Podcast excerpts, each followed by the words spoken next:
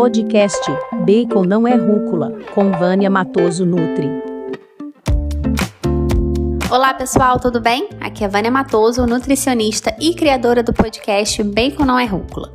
A gente continua naquela série super especial sobre enxaqueca. No último podcast eu abordei sobre as causas da enxaqueca e eu disse que dentre as causas a gente podia relacionar o consumo de alguns alimentos ou substâncias, como aditivos alimentares, né, corantes, especialmente o amarelo, álcool, cafeína, chocolate, frutas cítricas, glutamato monossódico, glúten, entre outros. E apesar da gente saber disso, o diagnóstico e o rastreio de alimentos como gatilho não é coisa fácil, mas alguns recursos, como os testes sorológicos e diários alimentares, podem ser usados para identificação partir da identificação, nós podemos determinar uma dieta de eliminação, que, como o próprio nome já diz, sugere a exclusão do alimento ou substância gatilho. Contudo, essa conduta pode causar efeitos negativos a longo prazo se implicar em inadequação de nutrientes, devendo ser feita com cautela e avaliada por um profissional nutricionista. Um ponto que pode ser importante na avaliação desse paciente é a gente pensar sobre a permeabilidade intestinal, uma vez que a gente sabe que o aumento da permeabilidade intestinal pode causar o transporte de substâncias pró-inflamatórias para o cérebro. Entre os padrões alimentares que parecem ter efeito positivo nos sinais e sintomas da enxaqueca, a literatura aponta para a dieta do Mediterrâneo, rica em legumes, verduras, frutas, gorduras boas e carnes magras, e pobre em alimentos açucarados e farináceos. A literatura também comenta sobre a dieta cetogênica e fala da importância do aumento do consumo de ácido fólico ou metilfolato e ômega 3.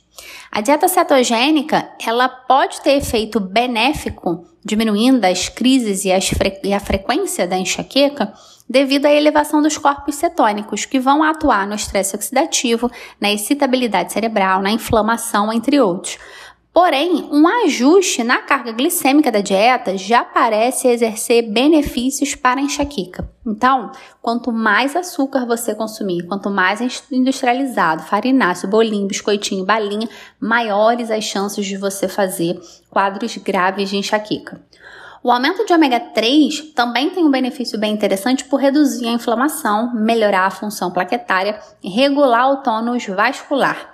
Já o folato é um micronutriente importante para o processo de metilação. E quando ele está baixo, pode levar ao aumento de homocisteína, que é associada ao aumento da frequência da enxaqueca.